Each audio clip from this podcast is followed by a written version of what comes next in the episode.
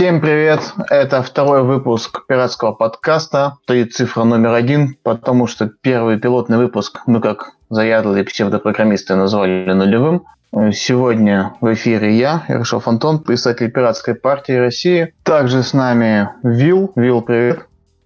Вил исчез. Ладно. А, нет, я тут, э, извиняюсь, просто немножко отвлекся. А, ничего. Сегодняшняя наша тема – это Яндекс и Телеграм, кто из них прогнулся, а кто нет. А начнем мы с рекламной вставки. 22 сентября в Москве пройдет пятая международная конференция CryptoInstaFest. Пройдет она в центре Благосфера на первом Боткинском проезде, дом 7, строение 1. Код, как всегда, свободный. На конференции будет множество докладов, связанные с Рунетом, свободой слова, с регулированием технические доклады, а также там выступит замечательный человек, участник прошлого Crypto Install Fest, Михаил Климарев, исполнительный директор Общества защиты интернета. И сегодня он с нами. Михаил, привет. Да, всем привет из Екатеринбурга. А, Михаил, может, перед тем, как мы начнем, пару слов об Обществе защиты интернета? Если только пару слов. АЗИ Общество защиты интернета – это организация, которую создал Леонид Волков года два назад. Я присоединился к этой компании где-то примерно год назад. Сейчас у нас такая распределенная команда. Это, собственно, сам Леня, Сергей Бойко, Саша Исамин из Москвы, Сергей из Новосибирска, я в Екатеринбурге. Встречаемся мы редко, но имеется в виду физически, но почти каждый день мы общаемся и пытаемся защищать интернет. У нас есть несколько проектов, которые мы сейчас ведем. В частности, рекомендую почитать на нашем сайте azi-ru.org. Мы там публикуем ежемесячные отчеты по поводу свободы в интернете. Это такая аналитическая работа, которую мы регулярно ведем. У нас есть индекс связанности. Он предназначен для того, чтобы определить, когда у нас начнут рубить интернет, ну, то есть начнется война. Мы узнаем об этом первыми. И у нас еще там ряд проектов, о которых мы, кстати, заявим как раз на конференции ЦИФ. Индекс связанности, это понимаю, как часы судного дня. Часы судного дня, да. На сегодня две с половиной тысячи связей российских операторов связи с иностранными операторами связи. Ну, там порядка там, цифра колеблется. Мы ее рассчитываем каждый день. И пока вот эта цифра не упадет там до десятков, можно спать спокойно, у нас все хорошо. Да. Первая тема, мы отдельно рассмотрим Яндекс и Телеграм. Поговорим про Яндекс. Немножечко вводная часть. Началось все с того, что в начале Газпром Медиа, Первый канал и Национальная медиагруппа убрали с главной страницы Яндекса свои онлайн-трансляции и обвинили сервис Яндекс Видео в пиратстве. То есть этим товарищам не нравится, что их контент в основном смотрят не у них, не в прямых трансляциях, а находят на сторонних ресурсах по поисковой выдаче. Яндекс с этим не согласен. Яндекс считает, что антипиратский закон не распространяется на поисковики, на выдачу. На самих страницах Яндекса пиратского контента нету. Яндекс вначале высказал свой фи, но пришел Роскомнадзор, потряс бумажкой. И Яндекс сказал, что они все равно не согласны, но все равно удалили соответствующие ссылки в Роскомнадзоре вечером в четверг, 30 августа, были, насколько я знаю, получены уведомления от компании Яндекса о том, что они выполнили все требования, указанные в определениях Мосгорсуда, куда подали иски Газпромедиа и товарищи. Роскомнадзор провел проверку и сказали, что ничего не выявлено. То есть Роскомнадзор не нашел, чему придраться по факту уже удаления. И тут этот вопрос, не прогнулся ли Яндекс, не изменил сам свои заявленные позиции. Слушай, но сделал он это по решению суда, так ведь? Насколько я понимаю, это были превентивные меры. Мосгорсуд вынес определение о том, что нужно принять обеспечительные меры по защите авторских прав Газпром Медиа, Первого канала и так далее. Но, скажем так, в суде не рассматривалось до сих пор дело, то есть не было доказано, что Яндекс размещает у себя пиратский контент. Я даже больше скажу, есть на самом деле разъяснение Роскомнадзора 2012 года, это археологические раскопки такие были, где, собственно, прямо сказано, что на поисковики не распространяется правило блокировка, поскольку на их страницах, собственно, этого пиратского контента быть не может. Поэтому там на самом деле очень странная ситуация. Это выглядит примерно следующим образом выглядело. Газпром Медиа, да, это такой довольно такой сильный, серьезный игрок, а такие дядьки серьезные в пиджаках могут входить в большие кабинеты, что, в общем-то, они сделали. У них, видимо, какие-то проблемы возникли с продажей, невозможно меньше смотреть стали, рейтинг падает. И они решили, что кто-то другой, они, они сами, не то, что у них контент плохой, а то, что там кто-то у них его, видимо, ворует. Это часто такое встречается с копирастками. Самое это интересное, самое, на мой взгляд, самое это главное, что очевидно совершенно, что велись какие-то переговоры с тем же Яндексом. Ну, такие вот как бы за закрытыми дверями, личные совершенно. Это типично на самом деле практика, потому что переговоры, удаление чего-то там или еще что такое, это ведутся где-то там вот в кабинетах, а никто об этом не знает, никто толком не понимает, что на самом деле происходит. И, видимо, в этих кабинетах они не договорились. Поэтому «Газпром Медиа» подал в суд, и поскольку это дядьки серьезные, Мосгорсуд принял то решение, которое мы там заранее обозначили. То есть, да, что Яндекс виноват. Насчет того, что он там прогнулся или не прогнулся, это такая отдельная тема. Ну, во-первых, то, что они заявили с самого начала, что типа мы там ничего удалять не будем, это уже само по себе бунт такой определенный против системы. Что значит не будем удалять, если есть решение суда? Угроза блокировок Роскомнадзора – это такая вот довольно странная штука, которую, ну, наверное, там надо как-то рассматривать совершенно отдельно. Мог ли он заблокировать Яндекс Роскомнадзор или не мог заблокировать, это мы сейчас уже не узнаем, потому что, ну, как бы, да, как бы, как бы Яндекс ну, прогнулся, получается. Но, тем не менее, произошло то, что и произошло. А произошло это потому, что у Яндекса просто-напросто нет никаких документов, открытых регламентов, по которым можно обращаться к ним а с целью как раз удаления какого-то контента, вообще взаимодействия с обществом, с правообладателями, с правоохранительными органами. Поскольку такого регламента нет, его не существует, поэтому, собственно, все происходит в таком вот закрытом режиме. И потом вот выплескивается, да, когда уже там переговоры, когда заходят в тупик, и вот выплескивается в виде таких вот информационных выбросов, вплоть до судов, угроз и угроз взаимных, и потом удалением контента из э, поисковой выдачи. Не, ну позиция Яндекс вполне понятна, потому что если они по каждому свистку будут удалять контент, так не пойдет дело. Именно, что это по свистку. Вот то, что происходило, если как вы считаете, что Яндекс раньше ничего не удалял, то, наверное, нет. Я думаю, что Яндекс все-таки удалял, потому что там же есть закон, который был принят, по-моему, в прошлом году. Я сейчас боюсь ошибиться, надо посмотреть. Он точно был такой по поводу того, что организатор распространения информации, куда, собственно, входит и Яндекс, обязаны подключаться к тому самому черному списку, который на блокировке, к которому подключаются все операторы связи. И он обязан исключать из выдачи вот эти ссылки, которые есть в этом черном списке. Вы можете попробовать, потестировать, как это работает, взять какую-нибудь ссылку из блок-листа и попробовать поискать ее в Яндексе. Скажите мне, пожалуйста, результат. То есть, получается, это одна из проблем, что нет слаженного механизма между органами власти. Да, не то, что механизм, да, не то, что механизма нет. Точнее, механизм, он есть, механизм очный, не открытый, не публичный. Соответственно, там информация каким-то образом ходит, но как она ходит и куда она ходит, как, с каким результатом она в итоге приходит, никому не понятно. Я считаю, что у Яндекса есть только единственный способ вот от таких вот а, вещей каким-то образом защищаться, в том числе и в суде. Это именно просто сделать такой вот интерфейс какой-то, сделать регламент обращения. Ну, то есть надо написать нам форму, написать, кто вы такие, приложить соответствующие документы. У нас там есть по регламенту, там на рассмотрение, знаю, там сутки, там, ну, разумные какие-то сроки определенные. Это должно быть просто в паблик выкачено все в этом случае будет труднее именно такие вот накаты делать. Ну, типа, чуваки, вы зачем в суд обращаетесь? Вот же у вас есть интерфейс, вы нам туда напишите, и вот у нас все ходы записаны, бумажки прикреплены, подшиты, вот в папочках стоят. А так вы там пошли в суд судиться с нами, ну а смысл какой? Ну, вот мы убрали, и в том числе и на ваши официальные ресурсы убрали ссылки. Кому от этого лучше стало? Никому. Ну, по вот. сути, ведь так и было ведь. Они пришли, ну, не было уже самого суда, ни судебного дела, просто предписание. Предписание получили, удалили. Нет, ну понятно же, так, что там Газпромедиа, прежде чем пойти в суд, они все-таки сделали, там, общались, наверное, с Яндексом. Ну, все-таки, да, ну где-то за, за закрытыми дверями, дверями. Кто-то там с кем-то переговоры переговаривал. Они там не договорились.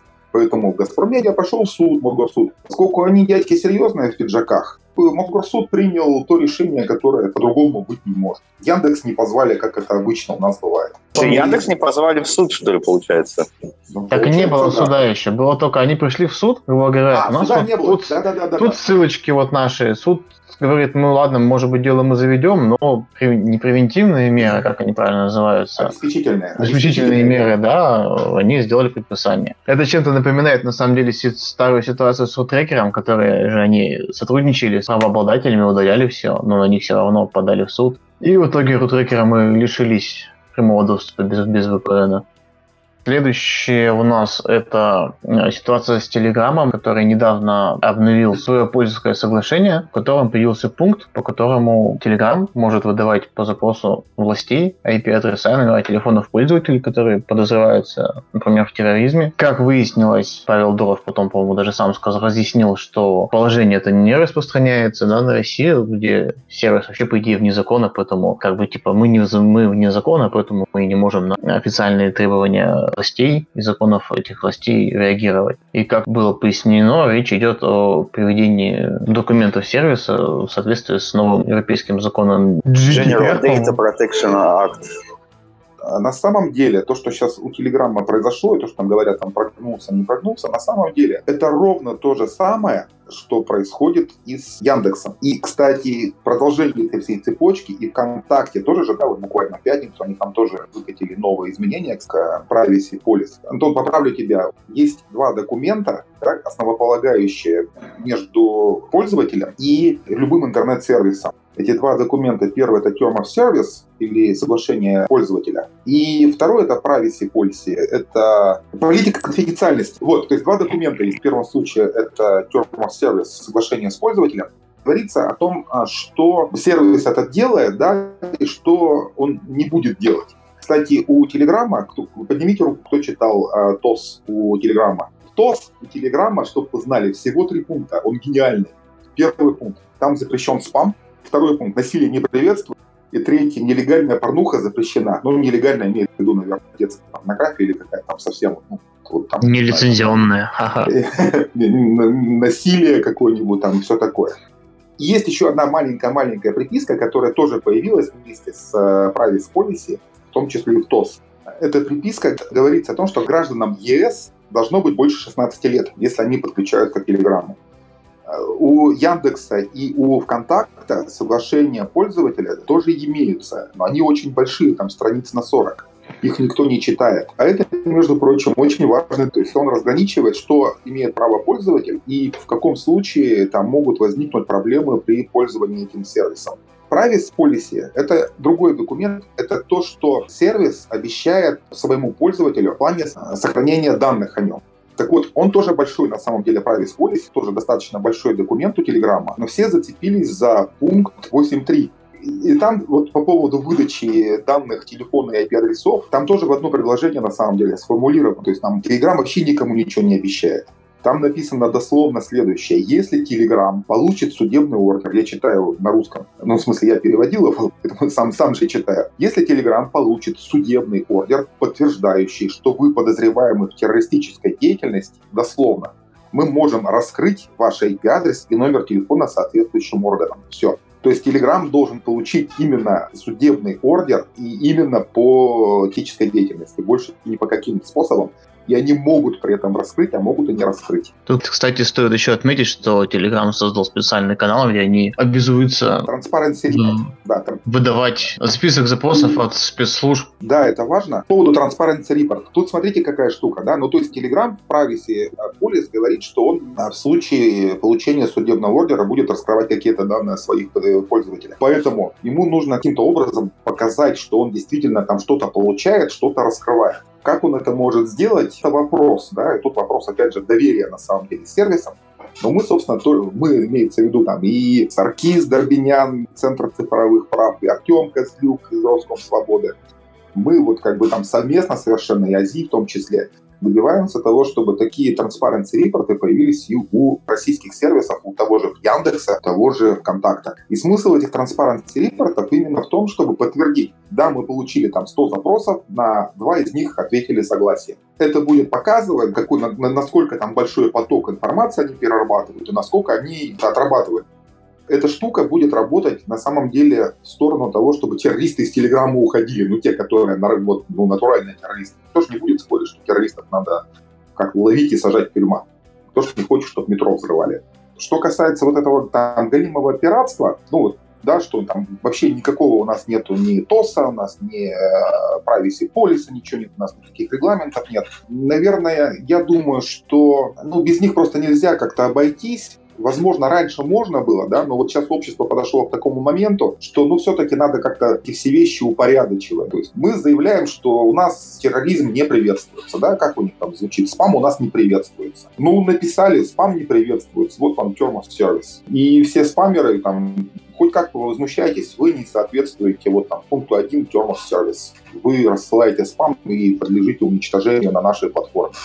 Давайте тогда подытожим ответом на такой вопрос. Включит ли в свои соглашения Дуров в дальнейшем и элементы российского законодательства? Появятся ли там приписки кроме Европейского Союза, запросы и... Ну, слушай, это опять... Вот, Антон, это вот логика такая, да? Если чего-то не произошло, то обсуждать-то что его? обсуждать это бессмысленно. Дуров сделал заявление, в праве полисе не написано конкретно, что мы не будем выдавать именно России. Это уже со слов Дурова, и это его право. Там же написано, мы можем, а можем, можем и не можем, а может и не будем выдавать. Я понимаю, позиция Дурова такова, что никогда не будет выдавать данные пользователей без, э, скажем, судебных санкций. То есть он не будет это делать тайно. Да, ну вот если он это будет выполнять, то доверие, собственно, повысится, в том числе и более серьезных сервисов, которые пытаются сейчас на Телеграме делать какой-никакой вид. Но это будет круто, с одной стороны, с другой стороны, понятно, да, что если там анархия полнейшая, как бы бардак, то серьезный бизнес на эту платформу не пойдет. А ему для того, чтобы оборот был на платформе, ему нужен какой-то бизнес все-таки. Ну, я так думаю. Поэтому появилась Private Policy, в котором указано вот этот пункт, который почему-то все зацепились, хотя там 8,4 это, по-моему, там 14 пунктов всего с подпунктами еще, но все зацепились именно за это, а там ведь еще есть, там тоже можно кое-что обсуждать. Тут можно в тему подвязать еще одну новость. Как раз она еще подвяжет сегодняшний выпуск подкаста с предыдущим. То, что вчера ВКонтакт выпустил новость о том, что они, скажем так, реформируют приватность во ВКонтакте. Теперь каждый пользователь может легко ограничить доступность своего аккаунта другим людям. Насколько я понимаю, нажатием галочки можно закрыть профиль от всех, кроме ваших друзей. А тут стоит один вопрос. Закрытый профиль мы могли раньше, просто нажав не одну галочку, да, несколько. Но будет ли выдавать контакт по запросам правоохранительных органов информацию с этих закрытых профилей? И наверняка кто, кто, кто-нибудь читал Пузельское соглашение с контактом, наверняка там есть такие пункты. Потому что контакт работает на территории России, соответственно, должен придерживаться. Да-да-да, прав совершенно, да, поскольку контакт на территории России, хотя на самом деле ВКонтакт это кипрская компания, и она входит, является не кипрская, не ВКонтакте, она принадлежит Mail.ru Group, а Mail.ru Group это, собственно, кипрская компания, акции которой плюсом ко всему еще и торгуются на полном территории.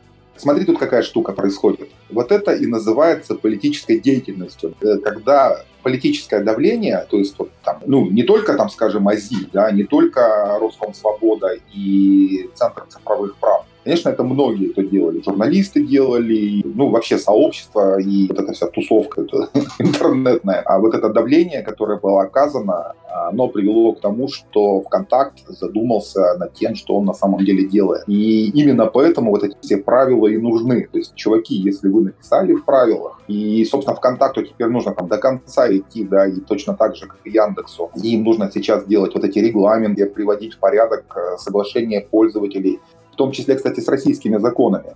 Знаете о том, что соглашение пользователя ВКонтакте прямо противоречит 152 ФЗ Закон о защите персональных данных России? А почему никто не догадался подать в суд на, по этому поводу? Ну, суд... Ну, почему никто не догадался? Догадался, будем судиться, там как раз сейчас Саркис над этим делом работает. Там в 152 ФЗ прямо и четко написано, что по требованию пользователя оператор персональных данных, которым является ВКонтакте, обязан прекратить обработку персональных данных в течение 90 дней. Между тем, когда, если вы захотите удалить свой аккаунт ВКонтакте, он у вас будет храниться 270 дней, согласно их политике, что прямо противоречит 152 ФЗ. А по 152 ФЗ сколько, 90? 90, 90 дней, да. Там много таких несостыковок. Да, это Но по закону, по закону Яровой данные его все равно должны храниться будут. А по закону Яровой, а закон Яровой сам по себе противоречит и 152 ФЗ, и Конституции РФ, и закону о связи он противоречит. Тем не менее, да, вот общественное давление привело, что контакт начал менять свое отношение и как бы пиариться на этом, да, и я, я думаю, да, что там все-таки в башках немножко что-то просветлится, и они все-таки доведут это все дело до конца. Не знаю, я не согласен, глядя на политику Фейсбука, наверное, думаю, что все будет еще хуже. Ну, а может быть, еще хуже, да. Очередная рекламная вставочка обо всем этом и не только об ситуации в российском Рунете, а не только в российском, кстати, мы поговорим 26 сентября на Crypto Install Фесте, где будет среди докладчиков и Михаил Климарев, и уже упомянутые здесь Тём Козлюк из Русского Свободы, Саркис Дорбинян Центра цифровых прав и другие интересные спикеры. Да, кстати, он проходит уже пятый год, и в этом году будет очень большой такой апдейт качественный. А спасибо, что слушали нас. Следующий выпуск, надеемся, выйдет через неделю. До встречи. Всем пока. Пока. Пока всем.